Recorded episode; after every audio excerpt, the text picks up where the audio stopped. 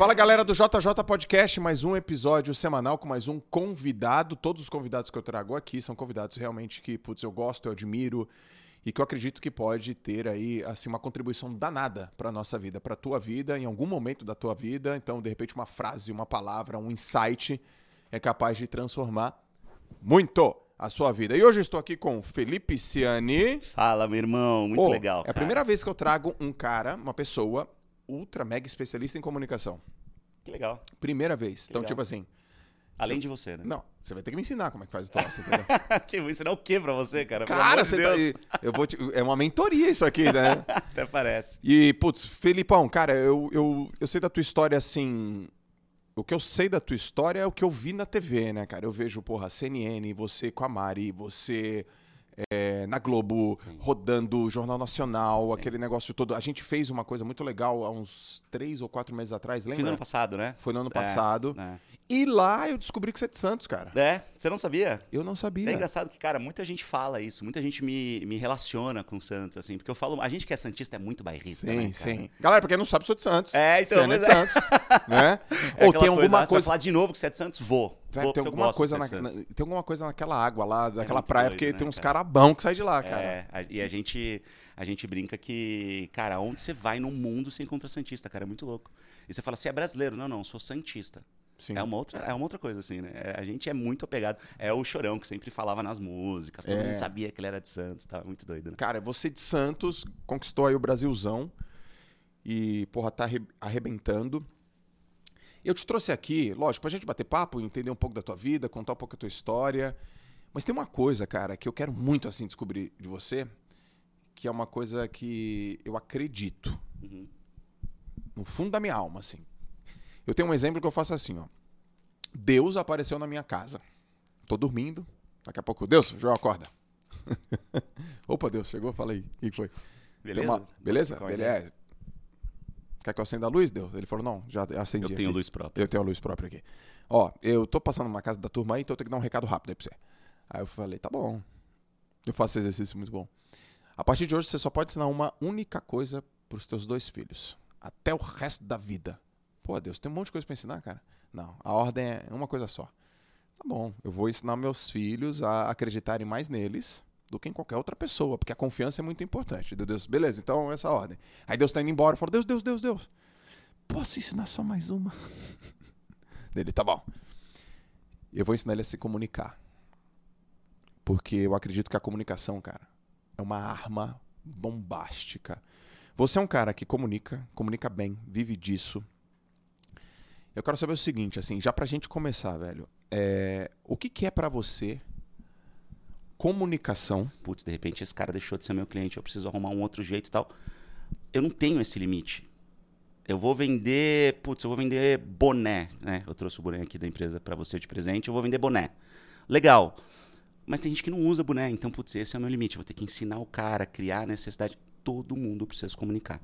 Eu sempre falo em palestra pra galera que, assim, a gente no Brasil tem, segundo o Sebrae, mais de 20 milhões de empresas de CNPJs, né? Vamos supor que a gente tem, sei lá, 75% dessas empresas ativas, a gente está falando de mais de 15 milhões de empresas.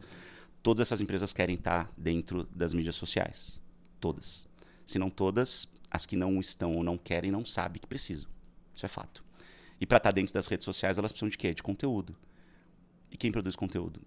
Empresas de comunicação como a minha. Né?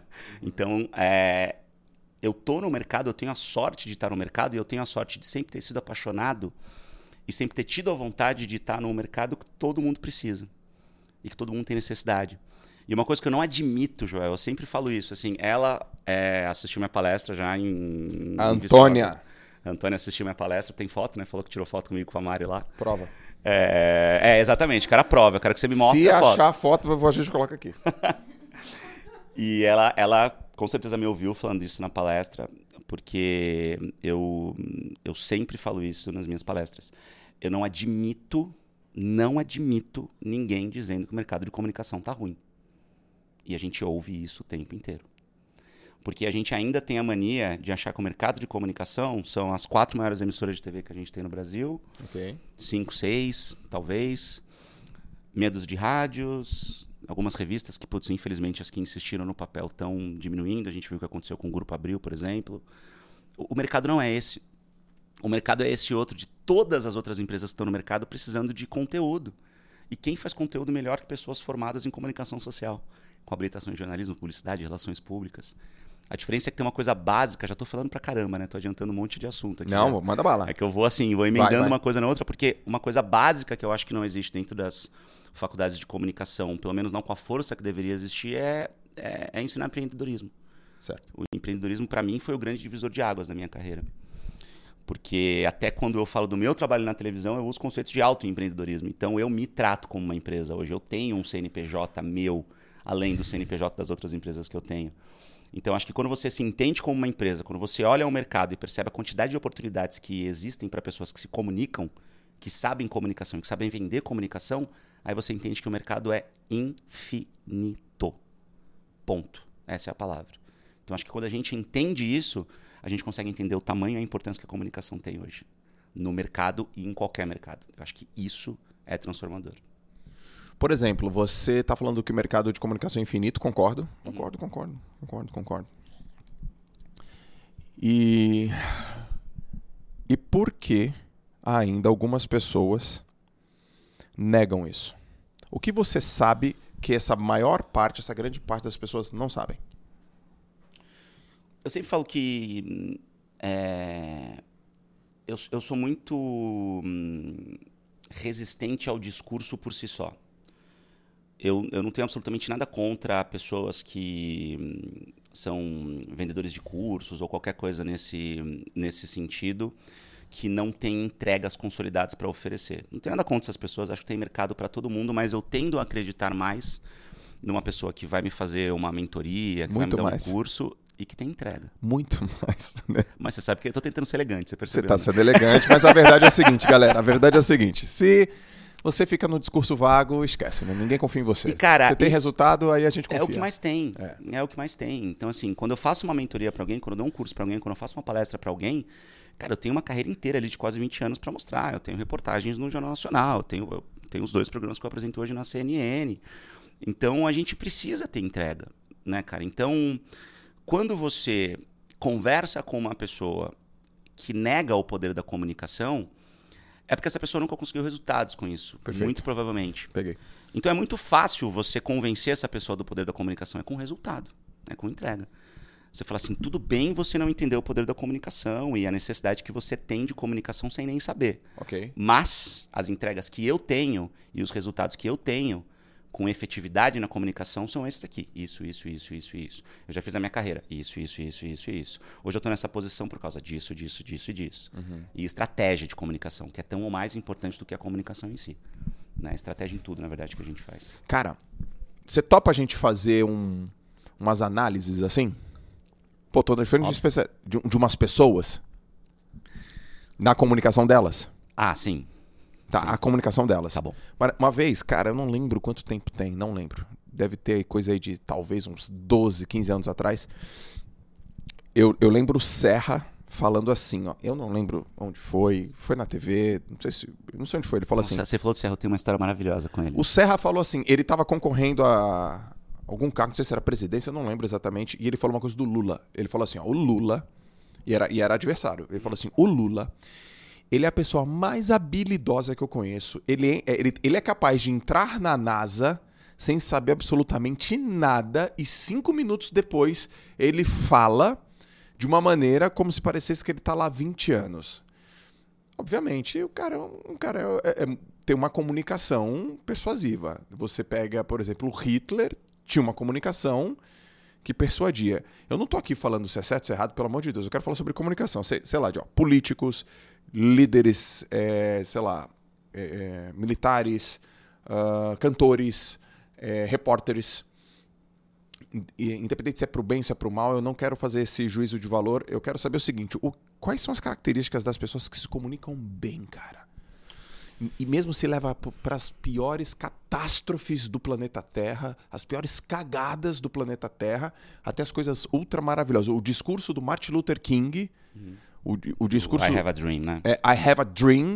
E aí naquela época não tinha Não tinha internet, e aí as pessoas iam falando, né? A, a história é que ele falava pra um grupo, né? I have a dream. Os caras falavam pra, pra galera que tava atrás, é. depois falava pra galera que tava atrás, até todo mundo saber I have a dream, assim. Que é, um, que é um recurso que é usado até hoje em manifestações, né? Por exemplo. Vai né? falando. É, você vai falando em camadas até chegar no fim, né? O que, que você observa, assim, e se você pudesse dar uma, um exemplo de uma, duas ou três pessoas específicas que têm essa característica? Porque eu olho, meu.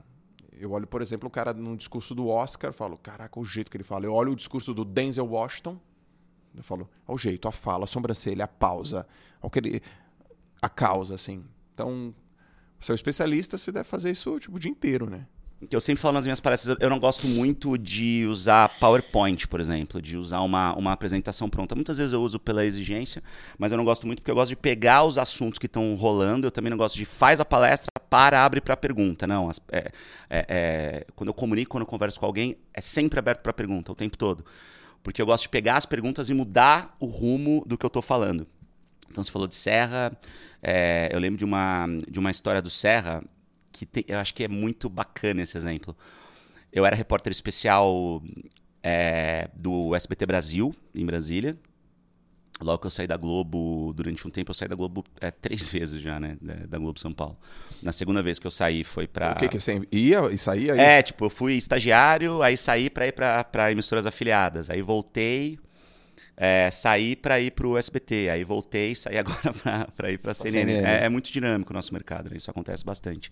E, e eu estava em Brasília e a minha função era acompanhar o Serra exatamente nesse momento em que ele falou isso do Lula, nessa campanha. E eu estava acompanhando ele, ele estava em São Paulo, estava indo para Brasília, a hora que ele chegou em Brasília, todo mundo em cima, todos os repórteres em cima, tinha uma reportagem para entregar à noite, e ele estava no Congresso Nacional, ele foi para o Senado, para o Salão Azul do Senado, que tem aquele tapete azul, todo mundo em cima dele, todo mundo em cima dele. Eu sempre gosto de falar, cara, está todo mundo indo para cá, ó, vamos, vamos olhar para o lado, ver, ver o que, que a gente tem de oportunidade aqui para ir. Peguei meu cinegrafista, puxei ele, fui pelo outro lado, fui lá para frente e fiquei parado, porque eu falei, tá todo mundo andando, eles vão chegar aqui, se eu ficar parado, e, e, e, firmar o corpo, uma hora o Serra vai chegar em mim. Dito feito. Parei, todo mundo começou a empurrar, empurrar, empurrar, de repente o Serra saiu na minha frente. E todos os repórteres tentando chegar atrás e os seguranças parados. E era um momento em que ele ainda não tinha assumido que ele era candidato à presidência da República, que foi pouco antes da, da campanha. E eu lembro que ele parou na minha frente, ele não estava respondendo, não tinha jeito nenhum. Eu falei assim: Serra, o senhor é ou não candidato à presidência da República? E ele olhou para mim virou a cara e saiu andando. Pronto. Era a melhor resposta que eu precisava. A não resposta. A comunicação não verbal. Tá. Ele se negou a dar a resposta. Certo. Porque ninguém conseguiu nem fazer a resposta para ele naquele momento. A, a fazer a pergunta para ele naquele momento. Certo. Eu fui a única pessoa que conseguiu fazer a pergunta e ele não respondeu. Então é isso. Ele ainda estava em cima do muro, ele ainda tinha dúvidas. É, porque se eu não tivesse conseguido nem fazer a resposta, eu não ia conseguir ter nada ele se negou a responder. Então, se ele se negou a responder, significa que ele ainda tinha coisas para resolver dentro do partido. Aí você vai juntando uma série de outras informações e você certo. consegue ter aquilo que você precisa por uma não resposta. Sim. Então, o que, é mais importante na comunicação? Depende. É. Às vezes é o silêncio. O silêncio comunica. Pra caraca, velho. Muito. Muito. Né? Você falou em Oscar todo mundo viu o que aconteceu no Oscar com o Will Smith e o Chris Rock, né? O Will Smith não tapa na cara do Chris Rock porque ele fez Aliás, uma Aliás, eu tenho visto, eu tenho visto que até tem uma galera falando que foi combinado. Você tá vendo isso? Foi combinado? É, imediatamente falaram e tal, também logo depois perceberam que não era, né? Tipo, que pelo amor de Deus, gente. A galera assim? falou, pô, foi combinado, o Oscar tá caindo audiência pra caramba nos não, últimos imagina, 10 anos, aí o Chris Deus, Rock tá vendendo. Cara, tipo assim, meio. Até uma, uma não, teoria da conspiração. Total, assim, teorias da conspiração, total. É... Você viu o discurso dele? Vi. Chorando, aos De prantos. Desestabilizado. Desestabilizado, emocionado. E foi um discurso extremamente emocionante. Teria sido, se não tivesse acontecido a piada uhum. é, bizarra que o Chris Rock fez com a esposa dele? Não, uhum. não teria sido. Então, o que, que é uma, uma, uma, uma comunicação eficiente? Na minha opinião, não existe comunicação sem conexão. Ok. Essa é a palavra-chave para mim.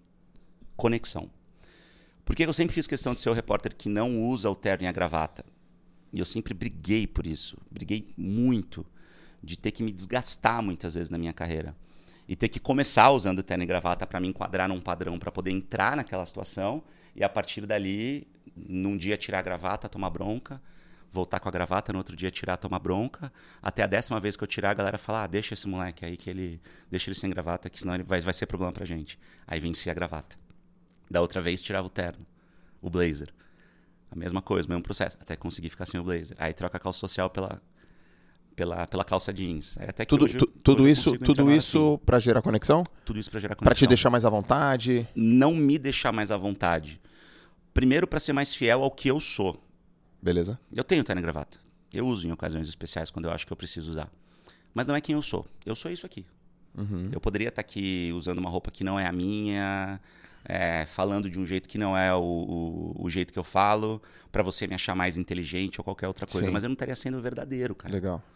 E o que eu mais vejo na comunicação são pessoas tentando vestir máscaras e colocar roupas que, ela, que elas não usam normalmente, impostar a voz de um jeito que ela não fala normalmente. E eu fiz o caminho completamente oposto no momento em que ninguém fazia.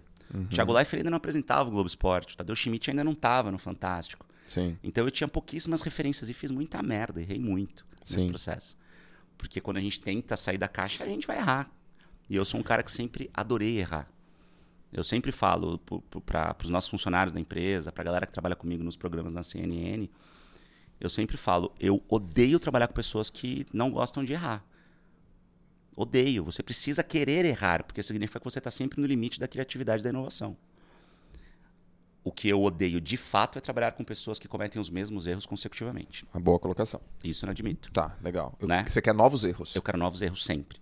Então, se você cometer um erro que você nunca cometeu antes, tentando fazer uma coisa diferente, eu vou te aplaudir. Só que não cometa esse erro amanhã, Legal. porque aí você aprendeu. Perfeito. Aí você chegou no limite e fala: opa, aqui eu sei o que, que, o que, que eu consigo fazer. Então foi errando, foi cometendo todos esses erros que me deu o estalo de, cara, eu preciso me conectar com quem está assistindo.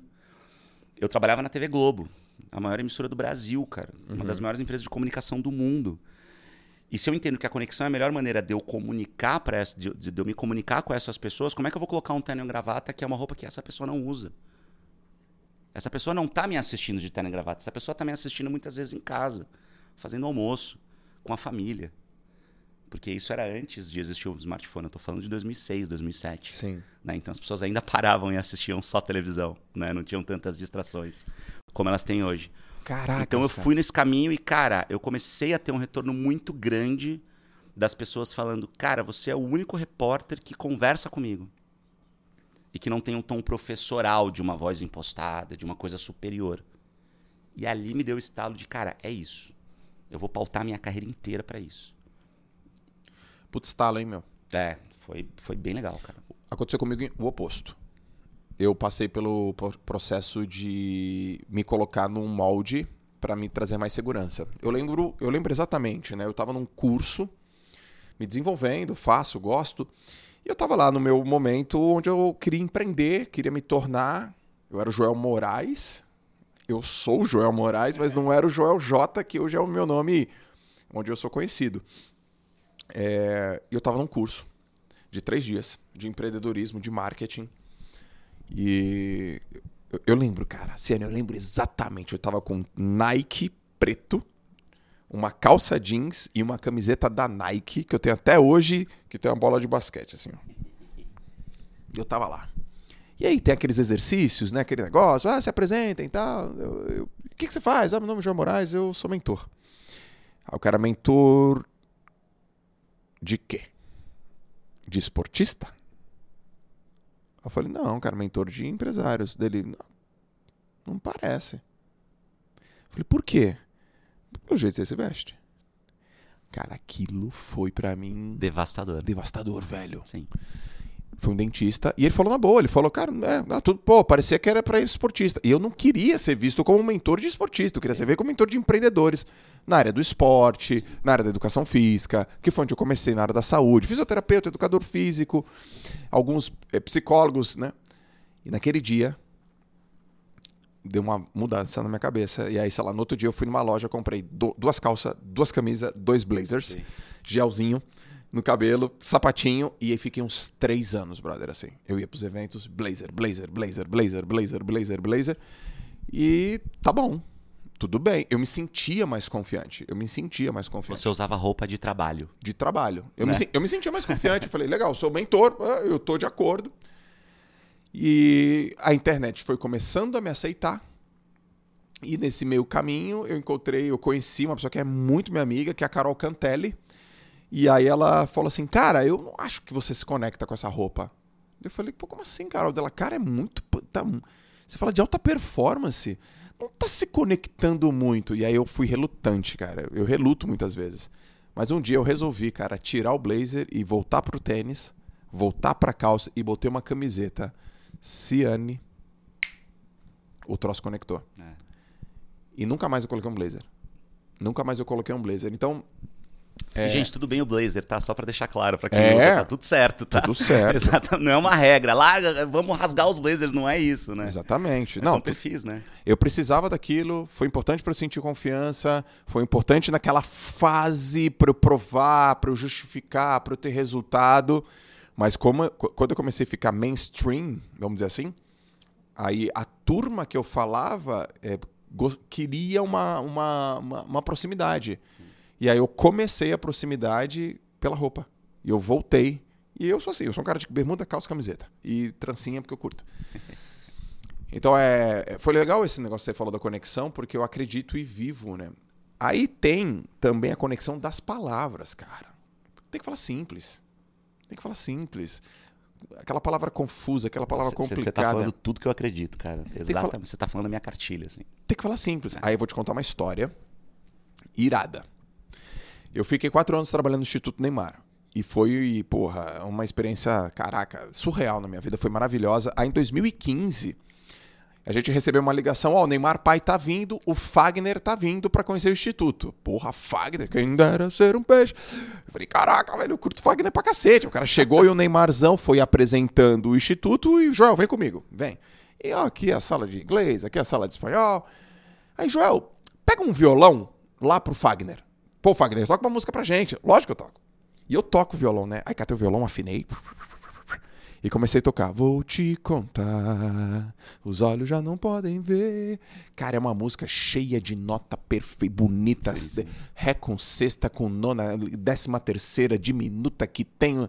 Cara, é só harmonia linda. E aí ele tocando, né? Aí, foi uma coisa muito legal, né? Ele olhou, cara, você toca bem, meu. Hum. Nossa, cara, você toca muito bem. Música bonita essa. Você toca muito melhor que eu.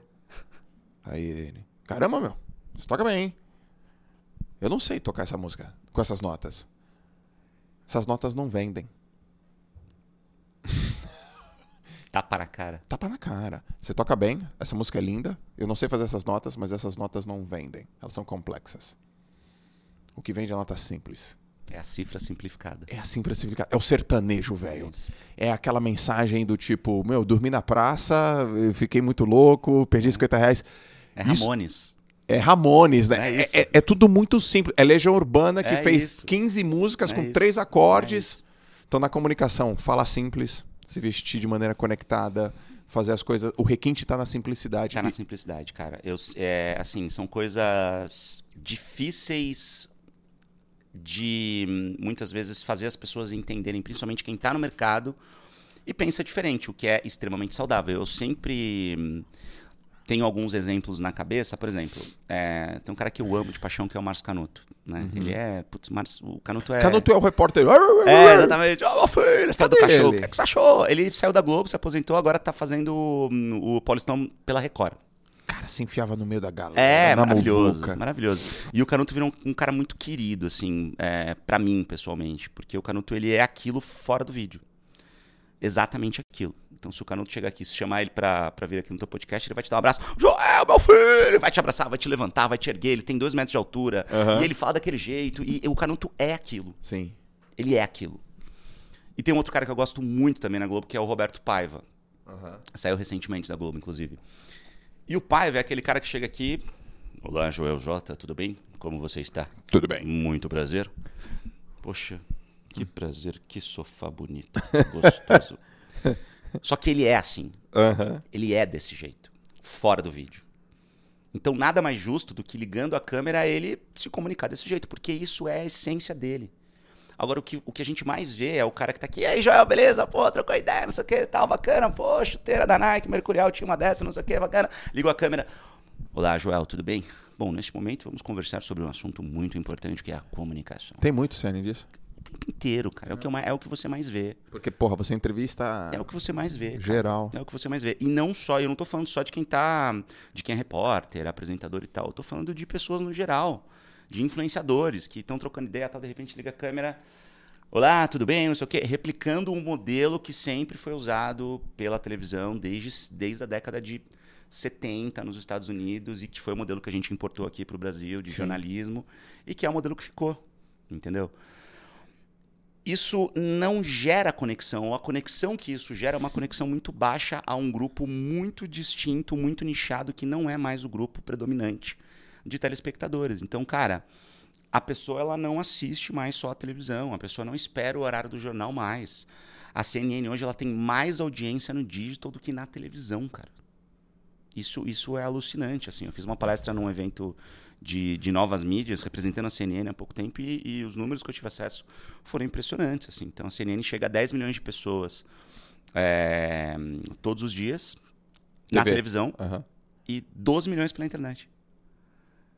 Então, cara, é- é- essencialmente é uma, uma, uma, uma televisão, mas que não se posiciona mais como uma televisão, se posiciona como uma, uma grande produtora de conteúdo multimídia. Exato, De informação. cara. É um veículo. E foi isso que mais me, me, me foi. Muito mais do que grana, qualquer outra coisa, assim. Esse projeto, me- ele, ele foi muito atrativo para mim. Porque eu falei, cara, isso é muito moderno, isso conversa muito com o que eu defendo, isso vai muito direto na minha bandeira. E fazendo esse movimento todo, a gente compra muitas brigas. E a gente tem que entender que muita gente não vai gostar e tá tudo bem. Certo. E a gente está falando de pessoas que estão do nosso lado. Porque a gente que é jornalista, isso não acontece só com jornalista, acontece com advogado, acontece com engenheiro, acontece com um monte de gente. A gente gosta de falar para o nosso colega. A gente não gosta de falar com o nosso público. A gente- Isso jornalista? principalmente o jornalista. Quando você diz o quê? Na... Porque eu gosto de falar, sabe o quê? Que o projeto está tá em tramitação na CCJ do Senado. Muita gente não entende isso. Não Cara. entende. Não faz ideia do que é isso. Cara, às vezes tem. Às vezes não, muitas vezes, cara. O cara, o repórter tá falando uma coisa lá no jornal, jornal qualquer que seja. O que, que você tá falando, cara? Que sigla é essa? É isso.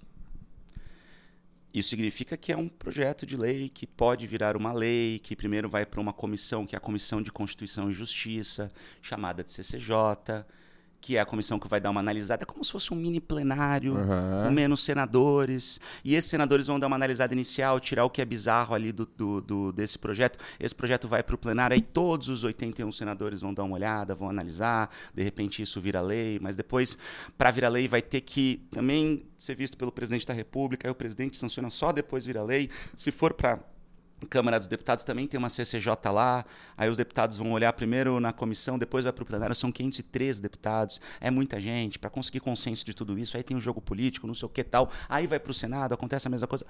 É assim que a gente tem que explicar as coisas. Sim. É assim que a gente tem que falar com as pessoas. E no live, quando eu apresentava o live, que era o jornal que eu fui fazer na CNN junto com a Mari, eu falava para minha equipe que não estava acostumada a, a fazer esse tipo de jornalismo. Gente, vamos falar em CCJ, a gente tem que explicar que é a Comissão de Constituição e Justiça. Aí no dia seguinte, gente, alguém colocou um negócio aqui, o repórter falou CCJ e não explicou o que era. Sim. Não, mas a gente explicou ontem. Eu falei, mas a pessoa que assistiu ontem não é a mesma que vai assistir hoje. Ah, mas a gente sempre vai ter que explicar? Sim, Cara, isso é animal. sim. Simples assim. Ó, a gente e- sempre vai ter que explicar. Escuta essa, Malu, que ele tá falando aqui, ó. É. Porque, Ma- Malu, social media, só pra vocês entenderem, eu tô fazendo uma live, velho. Fiz lá a live e dentro da live tinha lá 10 mil pessoas assistindo, um puta de um contexto, falei uma coisa, peguei um recorte da live e soltei no feed. Não pode soltar no feed, por exemplo, no mesmo formato que eu disse na live, porque o cara, o que, que você tá falando? Eu não, eu- eu não, Não participei da live. Então, é como assim, tem que explicar no detalhinho, simplesinho, todas as vezes, Ah, mas sempre? Sim, sempre. sempre. Porque a pessoa que vai ver no feed Certo, não necessariamente assistiu a live. É simples assim. Ah, mas você... isso, isso eu ouvi muito já na minha carreira. Muito. Ah, mas você está subestimando o telespectador. Eu falei, não, eu só estou potencializando a mensagem. Porque o cara que já sabe, se eu me comunicar do jeito certo, dizendo, ó, provavelmente você já sabe, mas só para reforçar o conceito, Ah, essa é boa. a CCJ é a Comissão de Constituição e Justiça, não sei o quê, não sei o quê, não sei o quê, não sei o que lá. Porque o que mais tem também é uma a galera caneta, me dá caneta, me dá caneta. Porque já anotei, porque na live já. Não. Não, porque o que mais tem é a galera que vai balançar a cabeça e falar sim, claro, entendi. A pessoa não entendeu porque ela tem medo de se expor, tem medo de parecer, parecer burra, aquela besteira que, que a gente tem, né? E ela finge que entendeu, ela não entendeu, a sua comunicação não foi efetiva. Aham. Você não conseguiu comunicar do jeito que você queria, mas o seu colega do lado, que já sabe, que já entende, que conhece toda essa terminologia, bateu palma. Que reportagem linda. Pronto. Só que teu público não entendeu, cara. Você, você se comunicou? E aí você fez isso com um terno, com uma gravata, com uma voz impostada, falando um monte de terminologia que só o teu colega do lado entendeu. Isso é comunicação efetiva? Cara, você falou para um público que é muito específico. Você falou para algumas pessoas que dominam esse assunto. Sim. Esse assunto ele ficou restrito no topo da pirâmide. Sim. É isso que você quer? Porque se for, tá tudo bem. Beleza. Tá tudo certo. Know your audience. Isso é primordial na comunicação. Sim. Vamos fazer uma palestra, Ciane? Vamos, legal, conversa lá com o meu time, meu time fecha, não sei o que. Você tem uma palestra já tal, legal. Onde é? Lugar tal. Quem vai assistir? É, pra quem é? É a primeira pergunta que eu faço. Ah, a galera quer que você fale de empreendedorismo. Bacana. Eu sempre puxo alguma coisa para comunicação, mas eu tô falando para empreendedores ou eu tô falando para pessoas que querem começar a empreender? A palestra é outra, cara.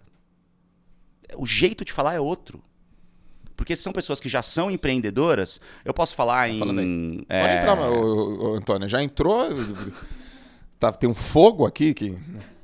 que são pessoas que já são, se já são empreendedoras, eu posso falar termos mais técnicos, eu posso falar de lucro presumido, de lucro real, de fluxo de caixa, de um monte de coisa. Agora, se são pessoas que estão querendo começar a empreender, eu preciso começar a falar muito simples, cara.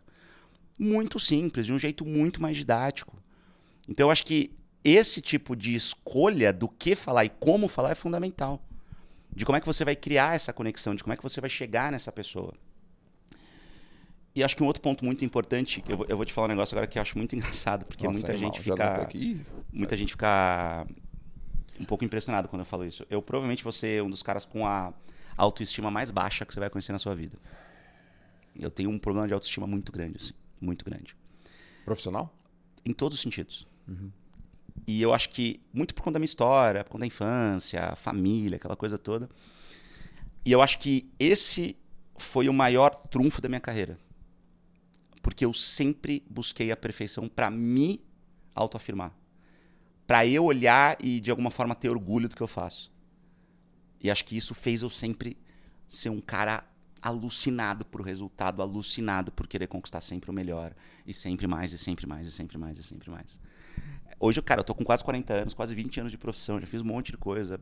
Graças a Deus já tenho algum reconhecimento ali no mercado. E às vezes eu me vejo conversando com pessoas e falando tal coisas, a Mari vira pra mim e fala assim, amor, respira, tá tudo bem, calma. E aí eu olho e falo, caramba, é verdade. Eu não preciso mais, de repente, ficar o tempo todo reforçando as mesmas coisas ou falando alguns conceitos, porque de repente tá tudo bem, eu já provei meu ponto. Mas isso foi sempre o meu motivador, isso foi sempre o que me jogou pra frente, pra Você, você canalizou, tecla. você canalizou positivamente Exato. um sentimento que te dava insegurança. Exato. Exato. Quem, quem é pra você hoje, ou quem são as pessoas que você pode falar, que comunicador, ou que comunicador incrível, assim? Ou foi? É, sem juízo de valor. Sem. Né? Sem. Galera, uma coisa importante, eu sempre falo isso. Seguir é diferente da like. Né? Então, assim, eu preciso Legal, legal, legal. seguir políticos, pessoas da direita, da esquerda. Teu business, pô. Entendeu? Eu preciso seguir empreendedores, pessoas às vezes que podem ter sido envolvidas em polêmicas. Pô, mas dá uns like nas minhas coisas também, Ciane. Não, tuas coisas eu compartilho, você sabe disso. Mas é muito diferente você dar like. Seguir não é endossar. Dar like é endossar. Seguir não é, né? Boa. Então, sem nenhum juízo de valor, falando do comunicador. Lula, você falou nele, cara, você já assistiu discursos dele assim ao vivo? Não. Eu já assisti muitos pra fazer reportagem, né? Tipo, Sim, acompanhar não assiste ao vivo, assim. É, O Lula é muito isso, assim, ele é um cara que, de novo, gente, independentemente da, da, da, da questão política e tal, ah, foi preso, não sei o que, você gosta do Lula, não tô falando disso, tô falando como comunicador. Ele é um cara que quando você ouve ele, você fala, puta que pariu, não pensei nisso. Não olhei sob esse ponto de vista. Ou ele falou de um jeito com uma energia, numa pegada que você fala, caramba, faz sentido. E depois você pode até pensar, não, não, não, não fazia sentido, mas o jeito que ele falou, o jeito que ele, como ele se posicionou e a conexão que ele fez no freestyle ali, você fala, caramba, isso te envolve de algum jeito. Sim. Eu acho que ele é um, é um, é um baita de um comunicador. É, eu, eu acho que você é também, mas eu não vou parecer puxa-saco aqui, enfim. É, eu acho que. hum, Aí agora eu vou parecer puxa-saco. A Mari é uma baita comunicadora. Ah, ela é top, pô. Baita comunicadora. Pra quem não sabe, eu sou noivo da Mari Palma, que é apresentadora da CNN também e tal. E eu e a Mari, a gente só virou um casal porque a gente acredita muito nisso. É muito engraçado, assim, cara. Eu e a Mari, profissionalmente, ao mesmo tempo que a gente fala para públicos diferentes e a gente tem alguns conceitos um pouco diferentes, eu sou muito mais ligado ao empreendedorismo, por exemplo, e a Mari é muito mais ligada a essa questão da comunicação autêntica. É, a, a- coisa da conexão é central nos nossos discursos. Então a Mari é a pessoa que vai conversar com você, você vai ver muita verdade sempre no que ela fala. E, e isso faz com que a gente entenda que para você ter essa conexão da maneira mais efetiva possível, você precisa se mostrar falível. Então eu vou vir aqui para assim? Você. assim? Você precisa, você precisa mostrar que você é, é- é uma pessoa que erra, que você é uma pessoa que tem seus medos, tem suas frustrações, tem suas angústias. Então eu falar pra você que, putz, eu tenho uma questão com a minha autoestima, isso me expõe pra cacete, cara. Isso vai fazer com que muita gente que tá olhando vai falar assim, nossa, puta, ah, ele não é o cara foda que eu imaginei que ele fosse. Mas pra muitas outras pessoas, cacete, eu vou começar a seguir esse cara porque esse cara ele não é inatingível. Você entende a diferença? Entendi. Quando a gente se coloca como alguém perfeito e é o que o, o que o Instagram é, é, a gente só fala do que a gente do que a gente triunfou no Instagram. A gente não fala do que a gente fez de ruim. Um dos meus grandes objetivos profissionais é em breve fazer um evento só para pessoas fodidas falarem os erros que elas cometeram e falar as empresas que elas quebraram. Caralho, que animal, velho. Eu sou louco pra fazer, e eu quero fazer, eu vou fazer isso muito em breve. Eu não quero falar o que que, porque o que você é, o quanto você é foda, eu já sei. Eu quero Que falar os irado. tombos, eu quero falar os tombos que você tomou, porque é aí que eu vou aprender, porque eu não vou cometer esses erros. Ô, isso aí vai. Ô, tá louco, isso é bizarro, tá? É, aliás, puta, eu não devia ter falado, né? Porque pode ser que eu perca essa ideia, alguém vai roubar essa ideia e fazer antes, né? Ô, velho. Mas sem sacanagem. faz isso, Eu vou cara. fazer, eu vou fazer, tá no radar, tá? Já, já tá, já tá no papel já. Cara, ia ser um tesão, é, cara. é, é. Você aí? participa, você palestra? Até Não, amanhã? por favor, É cara. isso. Porque eu gosto, cara. é, eu, falo, eu falo muito sobre saúde mental também no meu perfil. Porque eu acho que é o grande problema da humanidade hoje. É, você, você é ligado nisso, É, né? Eu sou muito ligado nisso, assim. É, eu, eu, eu, eu sofro de ansiedade. Eu já tive crises de depressão muito severas por conta de quantidade de informação, problemas pessoais, problemas familiares, é, não dar conta de tudo que está acontecendo. Então tem um acompanhamento com uma, uma profissional incrível, uma, uma psiquiatra de alta performance. É muito, muito legal assim, o trabalho que a gente faz. É muito voltado para isso, para pessoas extremamente inquietas, empreendedoras e que fazem 500 milhões de coisas ao mesmo tempo. Mas ao mesmo tempo é para segurar a onda e falar, meu, de repente vamos por aqui, vamos pensar assim, vamos fazer desse jeito, uma coisa muito, muito estratégica. E, e as pessoas não cuidam da cabeça, Joel. Cara, um, um é repórter. louco. um repórter que dá notícia ruim todos os dias fica doente? Demais, cara. Demais. Eu, eu tô lembrando de um momento que, putz, cara, a gente foi aí assolado, devastado pelo Covid em 2020. E aí eu assistia os, os, os programas, queria, porra, tá por dentro. E eu via o jornal. Qual é o jornal da tarde da Globo, gente? É jornal. Jornal hoje. Jornal hoje. É Maju? Maju? Da Maju, isso.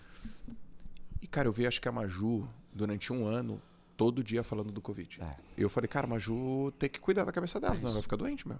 É isso. Imagina, oi, boa tarde. Mas não sei quantas mortes. Caraca, boa tarde. Eu não sei o que, mas as mortes aumentaram. Boa tarde, as mortes aumentaram. Cara, todo dia. Tudo, tudo, Imagina, cara. Agora vamos falar de economia. Crise. Tantos empregos perdidos. Inflação a mais de 10%. Existe algum dado disso, por exemplo, o quanto que dá uma notícia ruim é, tem provocado, sei lá, alguma, alguma questão, sei lá, psicológica? Não, isso é total. Em Não- em não dar jornalista, é, em não, em em em- cara, existem dados de jornalista, de jornalistas que, é, a- assim, hoje eu não sei como é que esses números estão, mas há alguns anos a gente sabia que das profissões mais que estavam mais suscetíveis à pressão e, e- e a essas questões de, É. de cobrança, jornalista ele só não estava na frente de controlador de voo. Olha que coisa louca. Controlador de voo, o cara que, que, que, decide se o avião vai pousar ou decolar. Olha a responsabilidade de um cara desse. Logo depois vem a jornalista. Então, a gente é um bicho que está exposto muito à pressão o tempo todo. E um pouco desse movimento de carreira que eu fiz foi por isso também, João. É mesmo? Foi por isso também. Foi porque eu estava me sentindo muito, muito imerso em questões muito complexas. E eu tinha muito medo de não dar conta em algum momento. E eu não dei conta em vários momentos. Emocionalmente. Emocionalmente. Porque aqui abriu a boca, você manda bem. Você, você fala. Você e na fala. frente da câmera você tem que estar tá bem. Tá, mas depois aqui. Depois, cara, você se afunda. Então, por exemplo. É... Porra, legal isso mesmo. Foram muitas crises que, que, que, que, que a gente passou nos últimos anos no Brasil, cara, do ponto de vista econômico. E no Jornal Nacional eu era muito ligado à economia, porque eu tinha muito essa coisa de traduzir aspectos econômicos, traduzir informações, deixar de um jeito que as pessoas entendessem. Cansei de receber informação de seguidores dizendo assim: caramba, pela primeira vez eu descobri que IPCA é inflação. Porque você não falou só IPCA, você disse que o IPCA era inflação, que são sinônimos. E, esse, e, essa era a mensagem que eu mais gostava de receber, porque eu falava, caramba, essa pessoa entendeu. Mas era sempre para falar que a inflação estava alta. Era sempre para falar que, cara, o que aconteceu na Petrobras destruiu a cadeia de petróleo e gás. Era sempre para falar que a taxa de juros do, do cartão de crédito estava mais alta do que nunca, que pelo CAGED do governo a gente tinha perdido muito mais empregos do que ganhado. Então, assim, chega uma hora que você fala, cara, meu Deus, e aí, o que é de bom? O que está acontecendo de legal no mundo? Caramba, eu preciso ter sopros de felicidade. E a nossa profissão exige que a gente trabalhe muito. Então, tipo, eu não tinha horário fixo de trabalho. E você sempre fica naquela angústia. E você sempre fica naquela coisa de caramba, quando que eu vou conseguir cuidar de mim? Uhum. E esse movimento de ir para é, o selo soft da CNN, de, de, de, de, de mergulhar de cabeça no empreendedorismo, pensar em outras coisas, abrir um pouco mais o meu leque, foi muito por conta da minha cabeça também. Foi um movimento para tentar cuidar mais da minha cabeça. E que é um movimento que as pessoas não fazem. Quantas pessoas você conhece, Joel, que são super. É, eu vou usar o termo bem-sucedidas, mas eu não concordo que elas sejam, mas bem-sucedidas do ponto de vista profissional e financeiro, que estão em grandes empresas, que ocupam cargos altíssimos, que todo mundo paga um baita pau, mas essa pessoa é extremamente infeliz. Pô, já, já tem um. Já bateu umas duas aqui na minha cabeça. Pelo menos, né? De bate-pronto. Assim, papum já veio dois. De bate-pronto. Essa pessoa sabe que ela é infeliz, essa pessoa sabe que a vida dela não é legal, que não é saudável, essa pessoa não faz absolutamente nada para mudar isso, cara. Absolutamente nada. Qual a graça da vida assim? Você entende? Então, cara, nesse ponto eu, eu, sou muito grato a Mari, porque a Mari foi a pessoa que virou para mim e falou: Cara, calma. Você não precisa conquistar o mundo. Você não precisa é, chegar onde você quer em dois anos. Calma. E se você não chegar, olha para trás, velho. Olha de onde você saiu, cara. Sim. Você saiu de uma família super pobre, de um contexto completamente diferente. Olha o que a gente já conquistou. Aí às vezes eu paro e falo: Caraca, é verdade. A gente precisa comemorar o que a gente já tem, cara. A gente já fica querendo buscar, buscar, buscar, construir, construir, construir, fazer, fazer, fazer. Acelerar, abrir empresa e fazer não sei o que e tal. E às vezes a gente não para, respira. Eu acho muito legal que você fala muito da Lala, você fala muito da, da, da questão dos teus filhos e tal. É isso, cara. Olha para dentro. É. Calma. Tem uma frase que, que, que aparece muito e que dispara essa ansiedade nas pessoas, que é assim, ó, o melhor está por vir. Caracas. Pô, cara, cara, aí você consegue uma coisa, foi top aquela tá coisa. Bom. Nunca tá bom. Nunca tá Ou bom. assim, continua, menino, você está no caminho. É Porra, cara, qual vai ser o dia que eu vou atravessar a faixa e falar, cheguei? Sabe outra coisa que eu odeio, assim, e que agora eu vou contrariar um monte de gente que eu gosto, que é amiga, que é próxima? Trabalhe enquanto eles dormem. Cara, durma enquanto eles trabalham. Porque você precisa estar descansado. É muito bom. Você precisa estar descansado na hora muito que você for bom, trabalhar. Muito bom. Qual que é o rendimento de uma pessoa que trabalha 18 horas por dia, cara? Não tem. A performance está no descanso, cara. Entendeu? Tem que descansar. Você, cara, você pela tua carreira como esportista, você sabe disso melhor do que ninguém. Tem que dormir, pô. Como é que era o teu desempenho numa competição no momento em que você tinha treinado até a exaustão no dia anterior? É, não, não dá tempo de Não dá recuperar. tempo você de chega recuperar. dolorido, machucado. O músculo tem que recuperar, Tem que né? recuperar, tem que Chega uma hora na academia que o instrutor fala, não, cara, amanhã você não vem porque o teu músculo precisa, precisa ter recuperação e tal. Tem que dormir, tem que comer, tem que relaxar, meu. Então, porra, trabalha enquanto, é, é, enquanto eles dormem? Isso é saudável, cara? Pelo amor de Deus, gente, calma, vamos ser responsáveis na comunicação. Vam- Vamos ser responsáveis com o que a gente está comunicando para as pessoas. Muito bom. Comunicação é responsabilidade, cara. Ó. Como é que eu vou falar esse tipo de coisa para as pessoas, entendeu? Então, é... acho que essas duas palavrinhas são fundamentais: conexão e responsabilidade. comunicação é responsabilidade. É tipo, tem, tem uma coisa que eu não concordo, né? Que alguns comunicadores falam. Eu sou responsável pelo aquilo que eu digo e não por aquilo que você Discordo entende. totalmente. Total. Discordo Eu sou totalmente. responsável pelo que eu digo porque você entende. Exato. Entendeu errado, a comunicação minha tá errada. Exato. Então é é uma coisa, pô, complexa, meu. É, porque o, o- é, uma coisa que eu gosto de dizer também é a seguinte: é, se você acha que um assunto é muito complexo e não é para você, é por dois assuntos. Ou porque você não estudou o suficiente esse assunto, ou porque nunca ninguém te explicou esse assunto direito. É isso. Então, a partir do momento que alguém te explica. Eu, vou dar um exemplo muito claro. A muito legal isso, no, cara. no business, eu gosto muito de falar sobre assuntos extremamente complexos do ponto de vista de economia e negócios. Se você não entendeu, ou porque alguém não te explicou de uma maneira simples, Exato. Ou, Ou porque, você porque- não estudou suficientemente. É isso. Então, assim, a gente fez um programa sobre NFT há pouco tempo. caraca, vou anotar essa. Vai, vai falando aí. Porque assim, a cabeça é boa pra ter ideia, mas pra lembrar, É, exato, eu sou Eu papel. sou igual. Eu sou igual. Papel é Eu bom pra igual, lembrar. Eu sou igual. E hum, a gente fez um programa sobre NFT, porque, cara, NFT eu acho que é um negócio que vai. Eu sou muito ligado em tecnologia também, né? Gosto demais.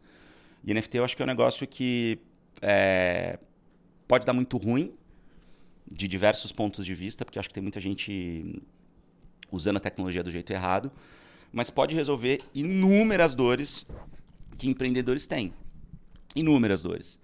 E eu falei, a gente precisa fazer um programa sobre isso, mostrar o que que já tem de negócio, de business, de grana, e mostrar para as pessoas que, que NFT não é necessariamente você vender uma obra de arte por 100 milhões, porque as pessoas estão entendendo NFT assim.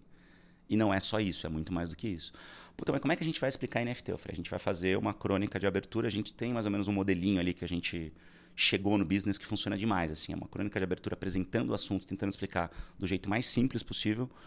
É, uma entrevista com um super especialista no assunto, uma entrevista com um case legal no assunto e uma entrevista com alguém que vai falar sobre aquele assunto dentro do mercado financeiro. Então o cara vai falar, sei lá, quais são as empresas que têm capital aberto ou como é que o mercado financeiro reage a esse tipo de coisa.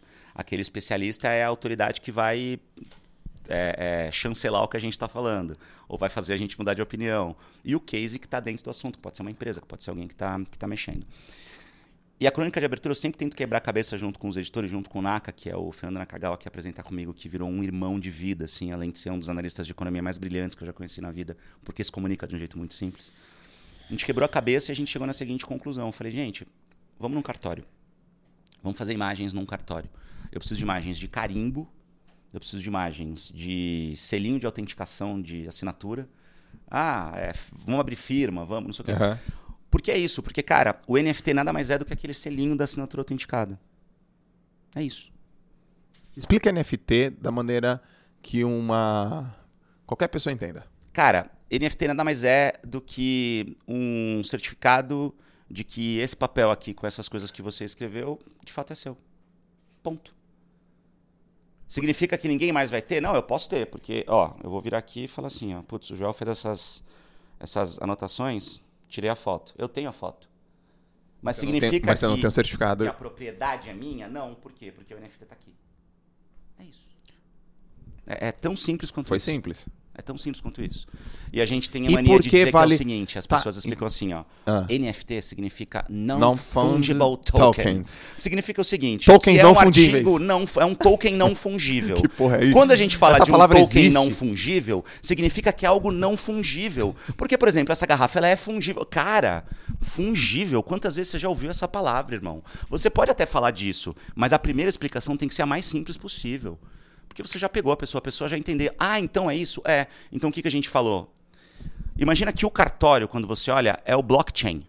Ok. Porque o blockchain é a tecnologia que vai fazer alguma coisa chegar na outra ponta, sendo validada por uma porrada de gente. Então, esses validadores que estão que, que, que ali trabalhando no blockchain, para olhar essa operação aqui financeira e falar: ah, pô, essa, essa operação financeira é real. Saiu do Joel e vai chegar no Ciane. Eu valido. Esse cara, ele é o cartorário, ele é o cara do cartório que está dizendo que realmente a assinatura é do cara que está aqui. Certo.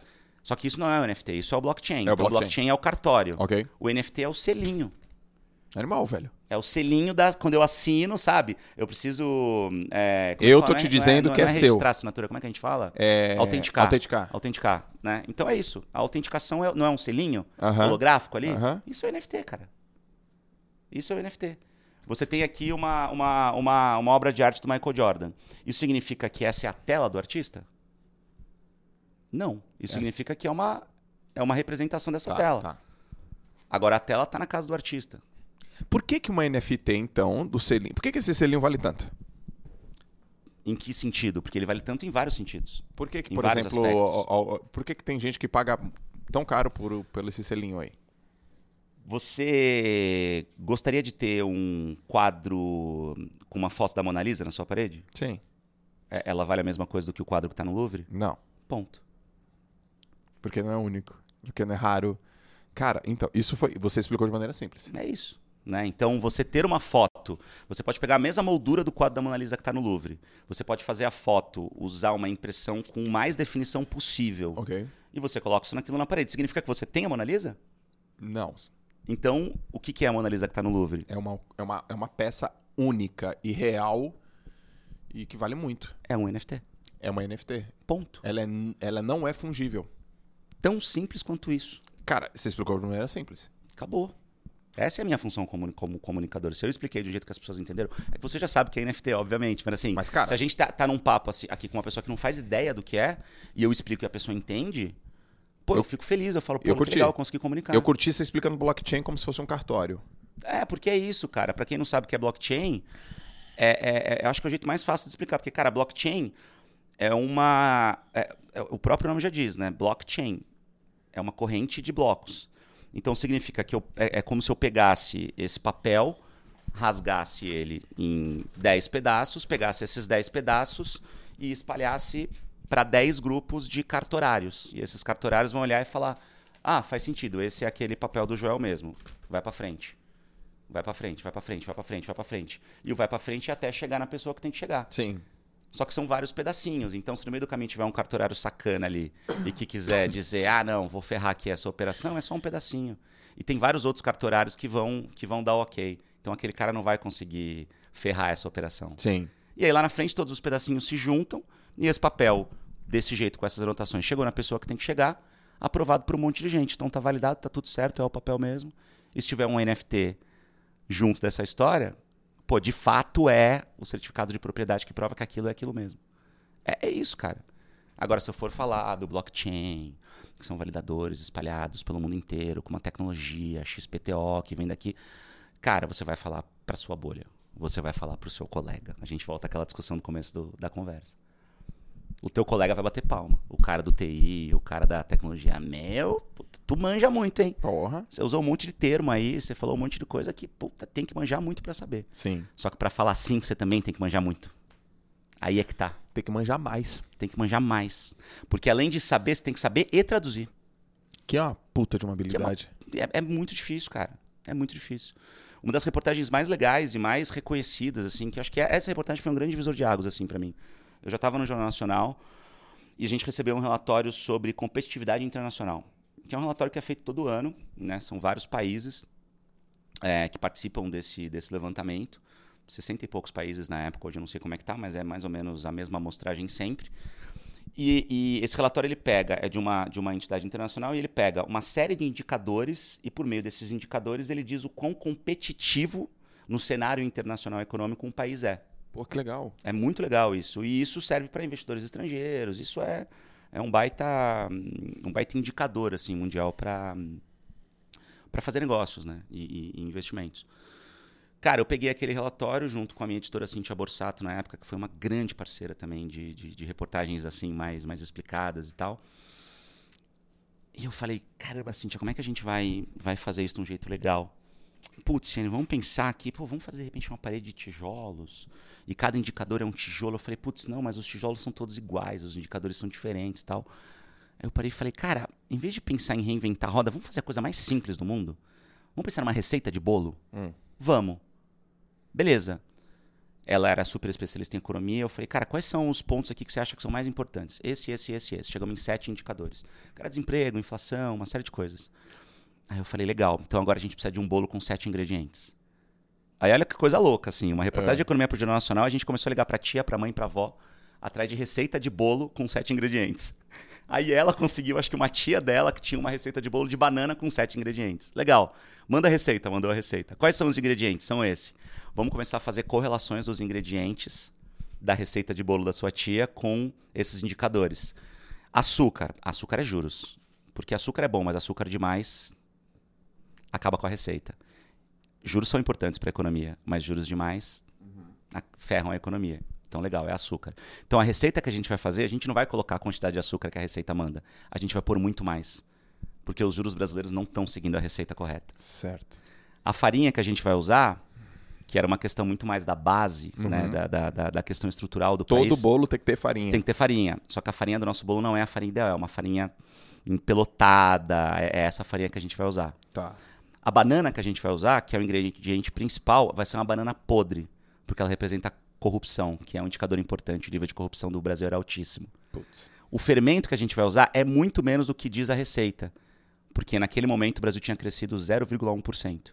Então a gente pegava uma colherada na imagem, assim, em vez de colocar a colher inteira de fermento, a gente dava só um, um tequinho. E tudo isso junto com arte e tal, e a gente fez o quê? A gente ligou para um chefe de cozinha super renomado e falou: Cara, você pode fazer uma receita que não vai dar certo? para ser nosso parceiro, explicamos o conceito e tal, e o cara topou. É, a gente levou até lá todos os ingredientes, a gente gravou, fez a receita desse jeito, eu fiz o roteiro, um texto sempre fazendo essas relações, explicando tal, não sei o quê. E a gente pegou esse bolo e colocou no forno.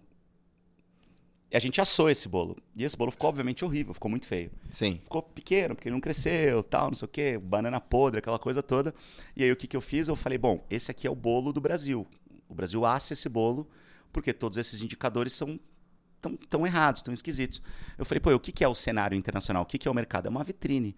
Aí a gente foi na Galeria dos Pães, cara, uma padaria, porra, animal aqui de São Paulo pegamos uma prateleira com bolos lindos e eu coloquei o bolo lá na prateleira. Virei pros caras, pro gerente e falei assim: Meu, eu posso ferrar tua prateleira por dois minutos só pra fazer uma imagem aqui? Uhum. O cara, pelo amor de Deus, vai pôr esse lixo na prateleira aqui, cara. Não é dois minutos. É. Não, a gente não deixa nem os clientes chegarem. Coloquei. E aí na arte a gente colocou uma bandeirinha em cada bolo lindo e falava: Ó, esse aqui é o bolo dos Estados Unidos, que tá na primeira colocação. Esse aqui é o bolo da Dinamarca. Esse aqui é o bolo da Suécia. E esse aqui é o bolo do Brasil. É assim que o Brasil se coloca na vitrine mundial. Por isso que a gente tá nas últimas colocações. Animal, velho. Então, assim. Puta matéria. Foi a primeira vez que muita gente falou, cara, é a primeira vez que eu entendi esse relatório. É a primeira vez que eu entendi esse assunto. É a primeira vez que alguém me explicou do jeito certo. Você pensa desse jeito? Você pensa de maneira simples? Muito, sempre. Então você, você leva pro teu trabalho o teu, teu, teu jeito de ser, né? Sempre, muito. Pô, explica isso de uma maneira simples. É que você já consegue pegar uma coisa complexa e, e explicar de é forma é isso simples. Que eu faço há quase 20 anos. Né? A minha cabeça pensa desse jeito. O André tá aqui, trabalha com a gente lá no Albu. É ou não é assim, André? Né? A gente está acostumado sempre a fazer esse tipo de coisa, a traduzir as coisas. E é isso que a gente vende para os clientes nas nossas cara, produções de conteúdo. Simples, simples, simples, simples. As pessoas precisam entender, cara. Você acha que uma, uma, uma por exemplo, qual é um, um, qual é o indicativo do outro lado que a coisa foi simples? É, é a compreensão rápida? É o clique? É o putz? Entendi. É isso? É, é a reação da pessoa? Sabe o que, que eu mais gosto de ouvir? Ah, mas é só isso. Hum. Sabe? Quando você pega um negócio que parece um bicho, a pessoa fala: Ah, mas é isso? Ah, é, então, ah, pô. É ah. isso. Não, mas e tal coisa? Não, tal coisa é usada desse jeito, mas nesse contexto. Puta, sabe que o cara fazia? levou três horas para me explicar um negócio que você explicou em é um isso, minuto? É isso. É isso, eu, eu, gosto muito de ouvir esse tipo de coisa. Graças a Deus eu ouço muito. E eu Agora, fico muito feliz que eu falo, pô, foi eficiente. Sabe o é... que eu fazia? Sabe que eu fazia uma coisa muito legal? Desculpa te interromper. Eu tinha o hábito de sempre que eu fazia uma reportagem no Jornal Nacional sobre um assunto aparentemente muito complexo, eu saía da TV, a reportagem ia pro ar, não sei o que tal, abria, às vezes abria o JN e tal. Pô, que legal, palma, porque era legal para São Paulo, tinha uma coisa entre as praças ali e tal. Aí todo mundo curtia, bacana. Eu ia para casa, entrava no carro, colocava o celular no Viva Voz e ligava para quem? Dona Maria Cristina Ciani, minha mãe. Minha mãe, ela, ela foi. É, agora ela aposentou, né? Falei, mãe, para de trabalhar, pelo amor de Deus, coitada, só trabalhou a vida inteira, segurou todas as, as, as, as, muitas buchas do meu pai, foi uma guerreira, então faz tudo pela minha mãe hoje. E eu tinha o hábito sempre de ligar para ela e falar: mãe, tudo bem, tudo bem? Assistiu? Ai, assisti, filho. E aí? Ai, tava lindo. tá, tá bom, mãe, legal. Agora tira a coisa da mãe. Me fala o que, que você entendeu. Porque minha mãe ela não tem curso superior. Minha mãe foi ambulante, ela tinha carrinho de, de bebida na praia de caipirinha, bem em frente à Conselheiro Nebias ali. É, É. Ficou muitos anos com carrinho ali. Teve carrinho de pastel, trabalhou em comércio a vida inteira. muito- Aham. Cara, sempre foi muito batalhadora. E é uma pessoa inteligente, né? Porque outro, um negócio muito importante que as pessoas confundem muito. Inteligência e conhecimento são coisas completamente diferentes, né? Se a pessoa tem conhecimento, ela não necessariamente é inteligente. Eu já vi muita gente ignorante, PhD, pós-doutorado em alguma coisa. né? Perfeito. Então minha mãe é extremamente inteligente. Ela não teve muito conhecimento na vida. Ela não teve é, oportunidade de estudo como eu tive, como eu cavei. E eu perguntava pra ela. E ela raramente entendia 100%, porque putz, a gente tinha sempre ali dois minutos para falar de assuntos complexos, então era muita informação, a retenção você não pode esperar que vai ser 100%, mas eu sempre percebia que ela entendia o contexto, que ela sabia do que eu estava falando, que ela tinha sacado a mensagem principal. Sim. E aí, desse dia, eu ficava feliz. E acontecia, eventualmente, dela não entender. Ou dela ter entendido uma outra coisa. E ali eu falava, hoje eu errei. Da, da próxima vez eu preciso falar ainda mais simples. Eu preciso. O que, que você não entendeu, mãe? Puta, na hora que você falou disso, eu fiquei um pouco confusa. Eu falei, putz, na próxima vez eu vou explicar isso de outro jeito. Animal. E aí que eu aprendia. E aí que eu. Esse era o meu verdadeiro termômetro. Não o meu colega. Porque falar de NFT contigo é muito fácil, velho. Você tá nesse mundo. A gente tá Sim. aqui, porra, no grupo primo que, cara, é basicamente tecnologia. É. É, o business de vocês. Sim. Agora, falar com uma pessoa que não faz ideia do que é isso, que é completamente de outro universo, Que é 99%. que é 99% da população. Que que Esse é o nosso NFT? desafio, cara. O cara quer estar no mundo da NFT. Ele quer fazer parte desse movimento. Ele não quer ficar de fora desse, de- desse barco. Mas ele fala, mas eu não consigo nem entender o que é. É isso. É isso. E aí eu vou assistir um- uma fala. E aí eu não entendi, piorou. Piorou. E acontece muito, né? Deixa eu, deixa eu assistir um vídeo aqui no YouTube pra entender o assunto. Aí você pega um puta teórico, às vezes pessoas com milhões de seguidores, cara. Cara, eu- aconteceu isso comigo tem dois dias. É, eu fui ver um vídeo de uma pessoa, porra, ultra inteligente no YouTube que ia falar sobre por que que o Will Smith, alguma coisa do Will Smith. Cara, que vídeo complexo. Dá uma volta e não sei o quê, e blá blá E eu blá. não fui até o fim. Eu falei, meu, tá, pô, cara, era um homem. Pô, tá, tá, tá difícil de entender, cara. É. E olha, eu não sou nenhum bobo não, mas, pô, isso. vai, vai logo, chega Agora, rápido. se você que tem a expertise que você tem, que tem o currículo que você tem, é. não entendeu, você imagina a média brasileira, que infelizmente não é uma média em termos culturais muito alta, em termos de, de estudo muito alta. A média, né? Quando a gente vai pro Brasilzão mesmo. É para essa galera que eu quero comunicar, cara. É essa galera que eu quero educar. Essa é a minha função como comunicador. Eu não, eu- na boa, você é brother, mas você não é o meu público. Não é, não sou. Você não é. É. O meu público é o cara que não faz ideia daquele assunto. E é esse cara que eu quero atingir. Porque aí eu vou estar cumprindo uma outra coisa que eu acho que ficou muito banalizada hoje, que é o meu propósito como comunicador. Todo mundo fala em propósito hoje, né? Mas Sim. acho que muita gente usa isso de um jeito muito banal e de um jeito muito errado. Sim, Propósito é uma coisa muito séria, cara. Propósito tem que ser o teu norte, tem que ser a tua estrela guia. sim. E, porra, se eu sou comunicador, eu tenho que ter eficiência no que eu faço. E a eficiência não está em quem já sabe, a eficiência está em quem não sabe. Essa é a métrica. E é por isso que todo comunicador também é um educador e tem que entender isso, cara. Isso tem que estar na nossa veia, a gente tem que educar, essa é a nossa função. O nosso país é, é, tem situações é, é, merda como a gente vive, porque as pessoas não têm educação, porque as pessoas não entendem de política. Política é um negócio extremamente simples. Só que ninguém sabe explicar essa merda.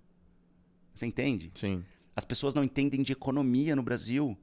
E sabe quem não entende de economia, João?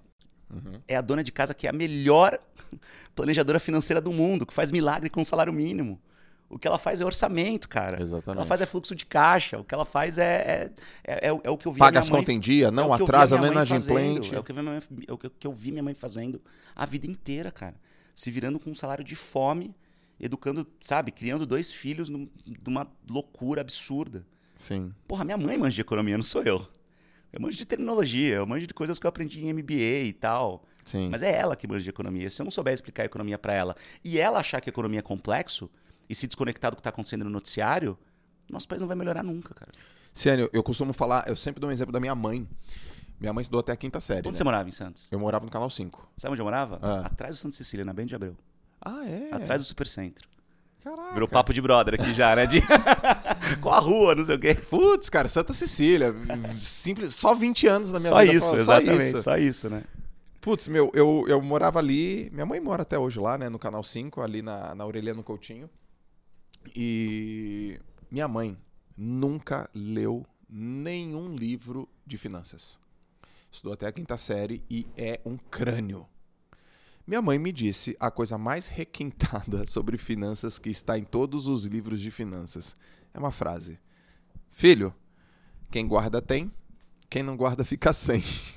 Que é uma coisa mais simples do que isso, brother. Pra você O que, entender. que é uma- o que que é o balancete de uma empresa, cara? Quem guarda tem, quem não guarda fica sem. Quantas vezes você já ouviu as pessoas falando que o Uber dá prejuízo? Várias vezes. Quantas vezes você viu alguém explicando por que o Uber dá prejuízo de um jeito eficiente que as pessoas realmente entendam? É, porque, pô, dá prejuízo e aumenta valor de mercado e, e não. Essa Não, mas conta como é, que não uma tá empresa fechando. que, como é que uma empresa que, que tem tantos bilhões de prejuízo, que fecha tanto no vermelho, vale tanto É. e chega em tantos lugares, consegue fazer o- o- a promoção que eu vejo no meu aplicativo? Cara, as pessoas só falam a notícia.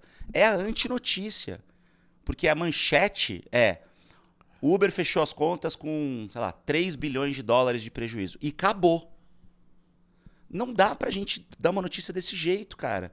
A gente precisa dizer que o Uber deu prejuízo mais uma vez, porque isso faz parte de uma estratégia de expansão e que ele capta dinheiro no mercado, que quando começar a ganhar, vai ganhar sim um absurdo, porque já dominou o mundo e tal. Tem que explicar a lógica por trás das coisas, É, cara. Como que eu, eu, tô, eu não tô tendo lucro, tô capturando dinheiro do mercado, os investidores colocam dinheiro num negócio que não tem lucro, e o dono da empresa não tira dividendo, e ele fica com salário baixo, e, e aí tem um cash burn.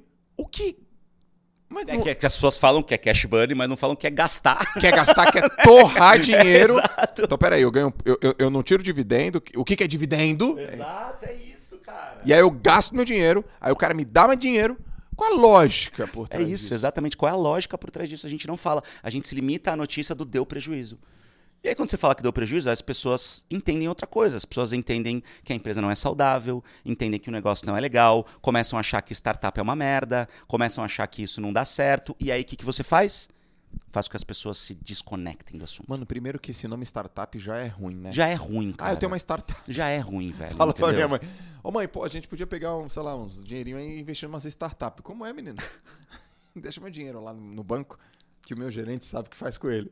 Cara, o, o- negócio que eu fiz uma vez com o Naka, o, o, eu e o Naka, a gente ficou muito próximo e o business, o embrião do business, ele nasceu no Live, que era o jornal que a gente apresentava, e o Naka era analista, e eu e a Mara, a gente sempre conversava com ele, tentava sempre traduzir muitos assuntos e tal. Ali eu falei, puta, eu preciso colar nesse cara. Eu preciso colar nesse cara, porque ele é um gênio em economia, ele fala do jeito que eu falo, eu gosto de economia, gosto de explicar, eu preciso colar nesse cara. E aí nasceu o business, foi assim. E eu lembro até hoje, cara, a gente tava falando sobre fundos imobiliários. Os fundos tinham, tinham subido na pandemia, né, desculpa, tinham, tinham caído na pandemia porque vacância de escritórios, todo mundo foi para home office, tinham muitos fundos imobiliários que eram lastreados em, em, em em prédios comerciais e tal. E, putz, investimento em fundo imobiliário estava muito ruim. Eu falei, cara, antes de falar disso, a gente vai explicar o que é fundo imobiliário. Eu virei pro meu estagiário e falei assim, cara, era o Rafão na época. Eu falei, Rafão, tem uma missão pra você. Tipo, o, o jornal entrava no ar 11 horas da manhã, sei lá, cheguei 8, 8 da manhã pra ele e falei assim: você vai me arrumar um tijolo. Ele olhou pra mim e falou: o quê? Eu falei: você vai arrumar um tijolo. Vai na Paulista, se ele ficar na, na Avenida Paulista aqui em São Paulo, né? Vai na Paulista, cara, acha uma obra aí, me traz um tijolo.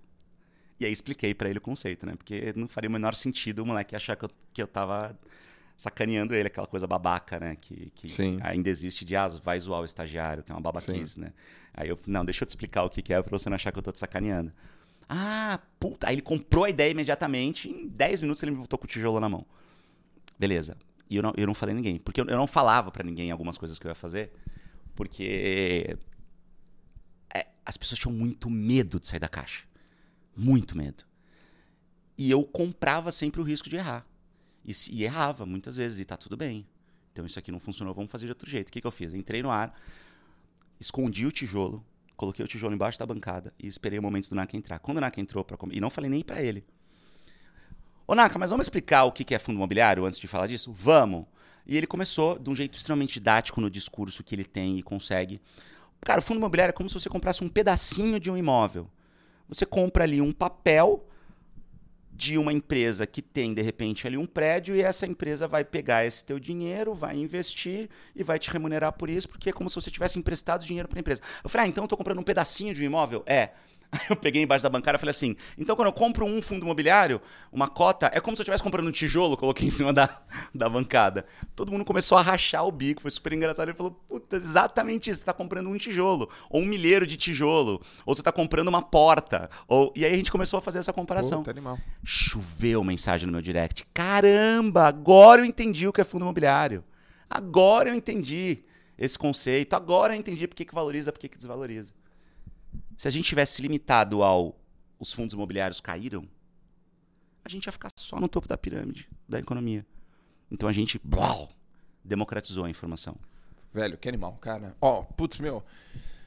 Esse foi um dos melhores podcasts, pra, cara, pra mim. Caraca, puta. Pra mim foi um dos melhores. Como eu fico feliz eu, isso, eu, saber, de cara, foi uma aula aqui, ó. Foi uma aula, foi uma aula. Foi Cara, uma eu, aula. eu, eu fico muito feliz porque você sabe, já te falei isso, e é verdade. Eu sou muito teu fã, mesmo. É, primeiro porque a gente é santista, né? Santistas se juntam. Meu escritório é na praia, tô sempre na... Porque eu acho que você é um cara que fala sobre um assunto que é sim complexo, de um jeito bizarramente democrático, e você tem uma coisa que a maior parte das pessoas que estão nesse nosso mercado não tem, que é a humildade. De parar, olhar o entrevistador e falar: putz, isso é muito legal. Deixa eu aprender, deixa eu anotar, porque isso aqui pode me ser útil. E eu acho que isso é muito foda, cara. É muito foda. Pra mim, cara, ouvir isso assim, eu, eu tenho dois sentimentos. Eu fico, putz, muito feliz de ouvir. E, de alguma maneira, eu fico também meio estupefato, porque eu falo, pô, mas Não é o básico? não é o básico, É. velho? É isso. Cara, tu tá aqui falando um negócio, eu falo, poxa, irado. Nossa, esse exemplo que ele deu aqui, do exemplo do cartório. Joel, as pessoas não são assim, cara. As pessoas querem provar que elas são muito inteligentes o tempo todo. Ah, isso que você tá falando eu já sei. Eu não preciso aprender com você. Você entende? As pessoas são assim, cara. Então, quando a gente, quando a gente encontra uma pessoa que olha no olho como você tá olhando no meu e se vê interessada no que você tá falando, você tem que olhar essa pessoa de um jeito diferente. Porque você Sim. fala, puta, essa pessoa, ela, ela tá querendo crescer. Essa pessoa tá realmente interessada em mudar. Porra, cara, eu falo. Daqui a pouco eu, eu vou fazer uma live é, aqui no Instagram. Minha live vai ser muito melhor por tua causa. Pô, que legal. Muito, cara. Fico muito feliz. Muito melhor. Fico muito feliz mesmo. Muito melhor porque ela vai ser ainda mais simples ainda. É. Mais simples. Aliás, eu tive uma ideia que eu vou fazer na live. Será que eu posso contar agora? Mas aí, mas aí no podcast. Então eu posso contar? Ah, então. Olha a ideia que eu vou ter. Você tava falando sobre. eu- então eu vou contar o que eu vou falar na live hoje. Então, o que ele já falou, tá, gente? Porque Que eu já vocês falei. assistirem esse podcast, a live já, já, já tá lá disponível Se pra liga, vocês. se liga. Então tá, ó, se liga, se liga, se liga, se liga. Vê se é da hora. Eu peguei teu exemplo do, do, do tijolo. Tem uma pergunta que sempre aparece pra mim. Joel, por onde que eu começo? Por onde que eu começo, cara? Por onde que eu começo pra ter é, uma carreira legal? Por onde que eu começo que tal, tal, tal? E eu vou, eu vou explicar de uma maneira simples. Vai ser assim, você vai começar eliminando tudo aquilo que te fragiliza. Só que vai ser mais simples ainda. Eu quero que você escolha uma mochila aqui. E dentro dessa mochila a gente vai catar vários papéis e lá a gente vai colocar assim: dívida, insegurança, tá ligado? Sobrepeso. E a gente vai tirando esses papéis da mochila. Gente, se você carregar uma mochila com peso, o que. Você vai ter dor na coluna. Você vai cara. ter dor na É coluna. isso, É, é simples assim. Você quer dar um pulo, a mochila tá cheia de É peso. isso, e é aí eu vou. ti- Não é da hora É isso? isso, exatamente Vamos isso. fazer isso hoje. Arruma essa mochila, É pega um isso, papel. é um isso, gente. Comunicar isso, caramba. Mas ó, eu aprendi essa contigo, cara. muito bom, cara. Muito Porque bom a mesmo. gente cria, a gente cria um, um elemento, a gente cria uma mochila, a gente Você deixa um visual. Você deixa visual. A gente trabalha com audiovisual. Não é só áudio. Não é só visual. A gente trabalha com audiovisual. A gente tem o privilégio de trabalhar com a mídia que é a mais completa de todas, cara. Por que, que a gente não usa todos os recursos que a gente tem à nossa disposição? Olha que parada louca. Eu, eu ouço audiovisual há 30 anos. Audiovisual. Audiovisual. Mas eu nunca ouvi áudio. Visual. Visual. É isso. São as duas coisas. A gente não pode só falar. A gente tem que falar e mostrar. É, é simples assim. Eu tô curtindo. Ô, mano, a gente, cara, você. Porra, cara, você tá louco. Você é bom pra cacete, cara. Eu já falei pra você, eu tenho autoestima baixa, cara. Não acho. cara, você é bom, mano. Pra onde você tá indo agora, cara? O que, que, que você tem de sonho? O que, que você tem de ambição? Por onde teu, teu, você tá levando a tua carreira, assim? Cara, eu tô levando a minha carreira. É, é isso, eu, eu pivotei a minha carreira inteira é, para isso, para não mais me apresentar para o mercado só como um jornalista, e sim como um comunicador. Então, é, eu tenho hoje como um propósito muito forte é, é educar pessoas né, para uma comunicação mais eficiente. Então, na nossa empresa, na Albuquerque, é, a gente tem uma produtora de conteúdo já muito consolidada, com clientes grandes, a gente atende putz, XP, a gente atende CID, empresas do setor energético, a gente tem clientes muito legais. E hum, eu sempre quis muito que a Albu tivesse um braço, além de tecnologia, com trabalho de Big Data, coisas do tipo que eu te mostrei um pouco antes, que a Albu tivesse um, dado de um, um braço de educação. Boa. Então, é começar simples, começar pequenininho. Então a gente vai começar com cursos meus e da Mari.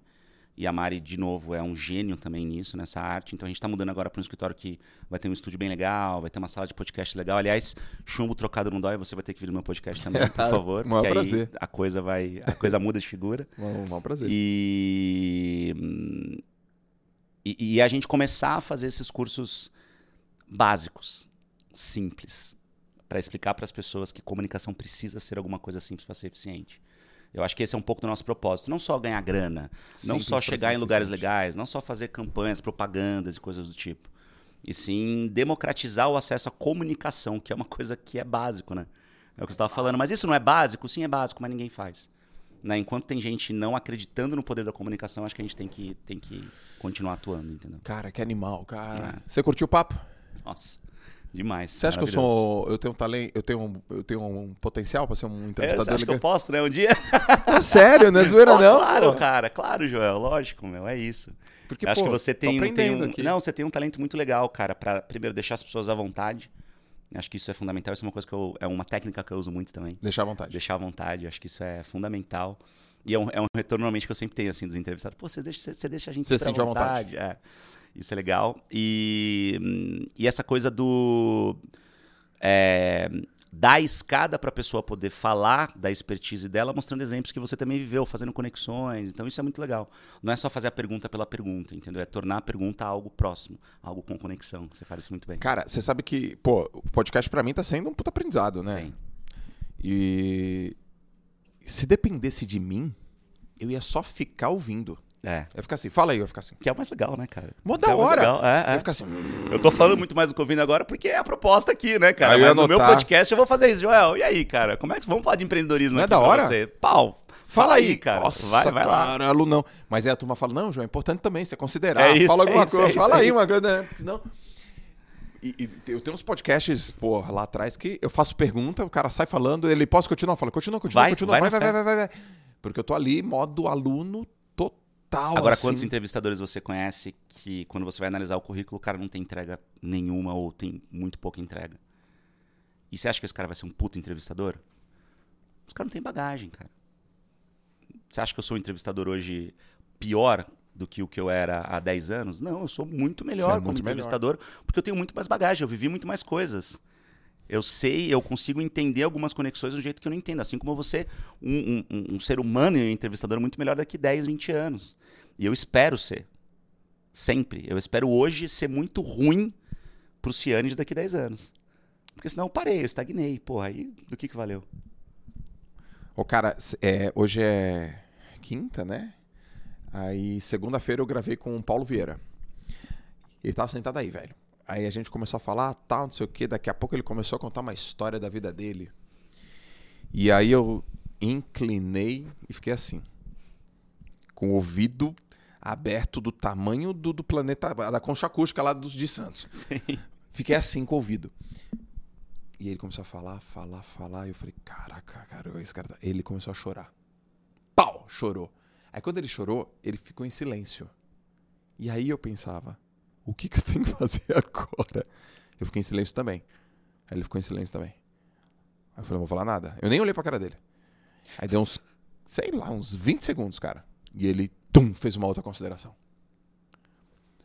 Você sabe o que é isso, João? Se eu não tivesse dado esse silêncio. Hum. Só que eu não dei, tá? É que eu não tinha o que dizer. Então, mas você sabe o que é esse silêncio? É respeito. Ó. Porque se o cara chorou, cara, ele tá dividindo com você. Primeiro, é um puta privilégio teu você entrevistar um cara que chorou com você.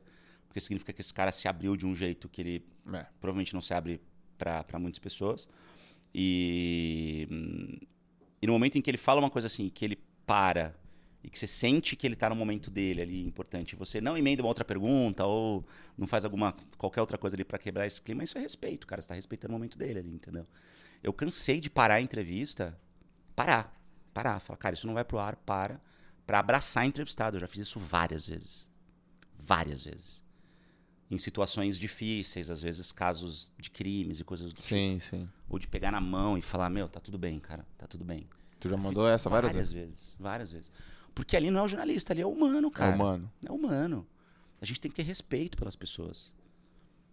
E eu já cansei de ver também repórter chegando, oi, não sei o quê, e aí, não, então, tudo bem, achando que é o centro das atenções, que é o umbigo do mundo. Cara, tenha respeito, peça licença. Uma coisa que eu passei a te respeitar muito mais também é porque a gente entrou aqui, você deu bom dia para todo mundo, você conversou com todo mundo. Como é que é lá na, na, na produtora, André? Né? A gente chega com café, com bolo, brinca, isso é cultura de empresa. Isso é muito fundamental. Isso tem que ser top-down. É, top down. Isso é respeito por pessoas, cara, entendeu? Isso é. Passei a te respeitar muito mais por isso, por essa atitude que eu vi tu aqui. Isso é muito legal. Meu irmão, você curtiu o papo? Porra, demais, cara. Muito mesmo. Cara, eu Muito estou me mesmo. convidando para ir pro seu podcast, tá? Não, você, Então, pelo amor de. Deus, meu Tá, podcast então, é você, seu. por favor, você me convide publicamente. Eu sempre faço uma última pergunta, que é uma pergunta assim, porra, pra mim, um puta aprendizado, mas antes, onde que a galera te encontra nas mídias sociais? Arroba Felipe no Instagram. É, Felipe com PH, Ciani, S-I-N-I. E no YouTube, Felipe Ciani, normal. É, tem muito conteúdo lá mais educacional, então eu falo sobre vários conceitos em vídeos mais curtos. Falo sobre infoentretenimento, que é um- uma bandeira que eu levanto muito. que a Perfeito. gente não precisa ser chato para informar, mas a gente precisa ser agradável informando. Então é a mistura das duas coisas. E falo sobre, enfim, conceitos que eu acredito, coisas legais. E agora esse, esse, esse canal vai virar um, um, um videocast mesmo, porque eu quero começar a entrevistar gente boa, levar para dentro da Albu, trocar conhecimento, gerar negócios e fazer, e fazer coisas cada vez, cada vez mais relevantes. E basicamente Felipe Ciani em todas as, em todas as redes. Se não for Felipe Ciani tudo junto, é Felipe.ciani sempre. Top. Meu irmão, a última pergunta que eu faço aqui é uma pergunta filosófica, tá? Você sabe que eu pensei nessa pergunta, tá? Tu já sabe qual é, eu já né? sei qual é, já sei. Eu tive que pensar um pouco, né? Mas aí tem, tem um negócio nessa cadeira que se chama cadeira da amnésia.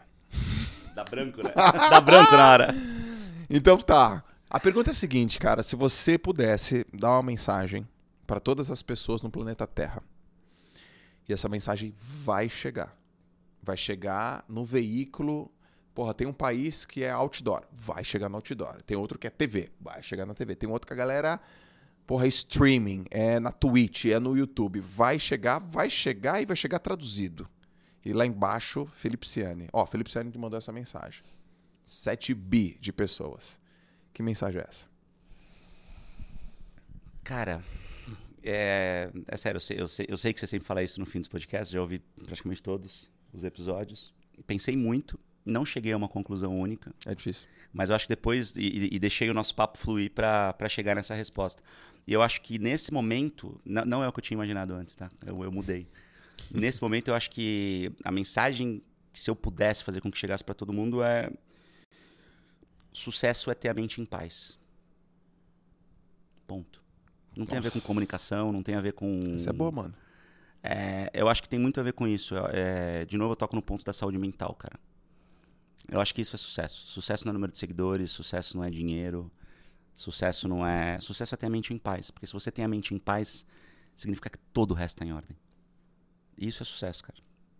É isso. Cara, isso dá frase, hein?